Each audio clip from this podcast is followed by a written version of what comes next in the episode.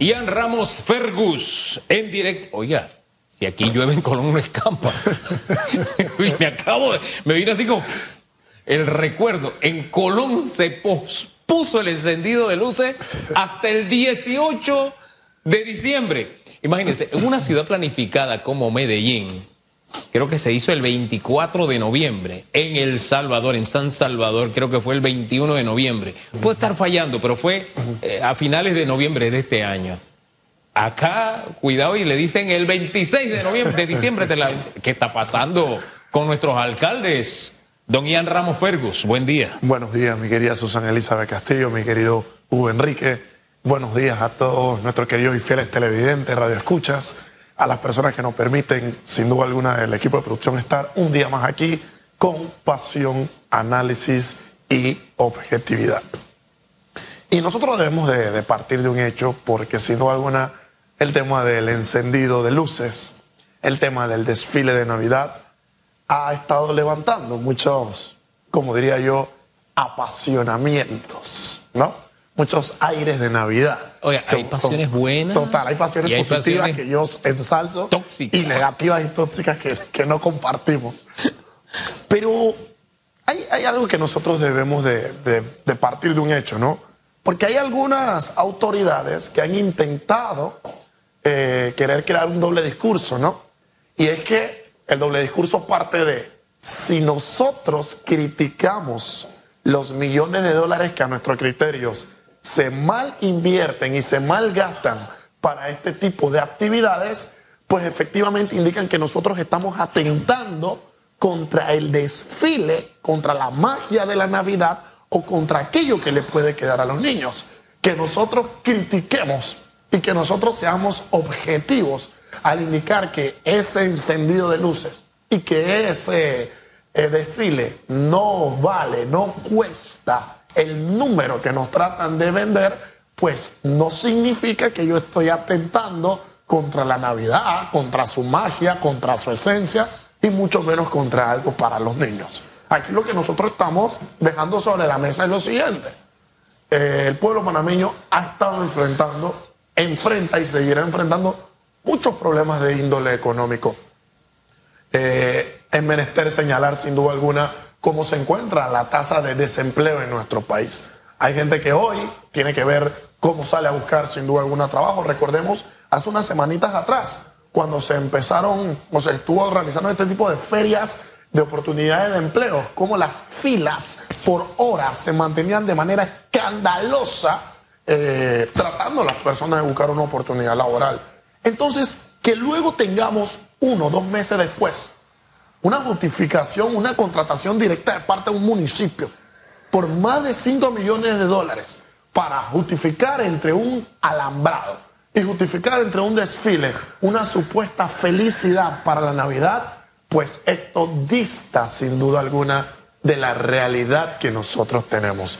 Pero este ha sido sin duda alguna un municipio que no ha podido comprender y no ha podido canalizar las expectativas existentes de parte de su ciudadanía de tal manera y de tal punto que eh, no ha comprendido sin duda alguna qué es lo que realmente se le exige y cuáles son las expectativas que sin duda alguna se tiene de ese encargo. Un municipio que, lejos de pretender desde su alcaldía resolver o plantear políticas públicas reales con un diseño de municipio con un diseño orientado y planificado en mira de construir una buena ciudad en estos cinco años, solamente ha estado en la boca de todos y no para bien, porque uno puede estar en boca de todos para bien, pero triste y lamentablemente este municipio lo ha estado para mal. Y esperamos auditorías de este desfile y de este alambrado. No van a ocurrir auditorías aquí al parecer en este país, si yo soy de la ideología. Alumbrado. Yo sé que parecía alambrado, pero. se, entendió mi ironía. un alambrado nada más porque está apagado. Se entendió mi ironía, ¿no? Se, entendió mi ironía. Ay, Dios mío. las auditorías que se, que se esperan, seamos sinceros, no se van a tener. al alcalde eh, que tiene muchas críticas y muchas quejas en las redes sociales de parte de quienes viven en la ciudadanía, no, que le tiene que ocurrir algo. Ya ustedes tuvieron la oportunidad de que al alcalde le ocurriera algo. ¿Cuál fue esa oportunidad? Cuando se presentó el modelo, cuando se presentó la iniciativa de recolectar firmas para la revocatoria de mandato y no se hizo nada. Ahora, cuando el alumbrado del alcalde se lleva a cabo y todos lo critican en las redes sociales, eso estaba lleno. Entonces, con un discurso en los medios sostenemos algo, pero cuando la realidad se presenta para de manera crítica y objetiva mostrarle al alcalde que lo está haciendo mal, pues dejamos de lado, sin duda alguna, el discurso que sostenemos, lo mal que supuestamente no gobiernan y hacemos todo lo contrario. Por eso es que él se siente empoderado luego para decirnos que no ha nacido la persona que a él le pueda ganar en la reelección en estas próximas elecciones que se avecinan. Las críticas políticas existen. Claro que los políticos que adversan al alcalde tienen mucho que señalar. Claro que sí. Y gran parte de lo que usted ve en redes sociales, si usted se fija en la cuenta, usted se da cuenta de dónde viene. Y claro que es crítica política. Pero asimismo hay una crítica ciudadana que no tiene que ver con política. De gente que quiere esta ciudad. De gente que le tiene cariño especial. ¿Qué le puedo decir? a al desfile de Navidad, a los arreglos de Navidad. Mira, yo miraba el tuit que colgó el señor eh, Juan Carlos Tapia. Él tiene un, uno de los parques emblemáticos de la Navidad, el Parque Urraca, y él lo califica de mediocre. Entonces, no es gente que quiere criticar por criticar o porque le cae mal al alcalde, el alcalde o lo que sea. Es gente que, independientemente de quién sea alcalde, quiere esta ciudad. Pero yo he visto a varios que han felicitado y han dicho que fue todo un éxito, lo he visto en varias cuentas. Eh, Volteo la taza, mejor. yo, yo. De teco, ya vengo ustedes. Si usted mira la cuenta, usted se da cuenta. Ya. No, eh, en definitiva es una, es una realidad. eh, la distinción entre una crítica política y una social eh, es preponderante pero cuando la crítica política se une a la crítica social y de eso sale una conclusión, sale un conglomerado, sale un análisis, esto, esto es lamentable y triste porque al parecer hay una realidad que se maneja mediáticamente, hay una realidad que se maneja en el mundo de los medios, pero hay otra realidad en la vida pragmática, en la vida social. De algunos de Algunos medios. O de alguna figura. de algunas que convenientemente saben cómo ensalzar y cómo atacar. Pero eso es engañarse. en definitiva. Eso es engañarse porque es como, como, como que yo voy a arreglar, mira, voy a la fiesta y por favor necesito que aquí todo este grupo aplauda cuando yo entro. Entonces necesito esto y, que, y que súbeme esta foto y súbeme esto y súbeme aquello. Pero al final estoy viviendo en una burbuja. Total. Que no Entonces, hace bien a mientras tengamos funcionarios que viven en una burbuja ya, no vamos a salir de la mala racha que hemos tenido en donde la ciudad no ha terminado de crecer. Total. Siempre hemos puesto a Medellín como una de las ciudades en Colombia. Un ejemplo. De, modelos de alcaldías exitosos. Y no es que sea perfecto. Oh, modelos de, de alcaldía exitosos que podemos copiar algunas cosas. Te pregunto, ¿qué hace diferente a Medellín a Panamá que no podamos tenerlo?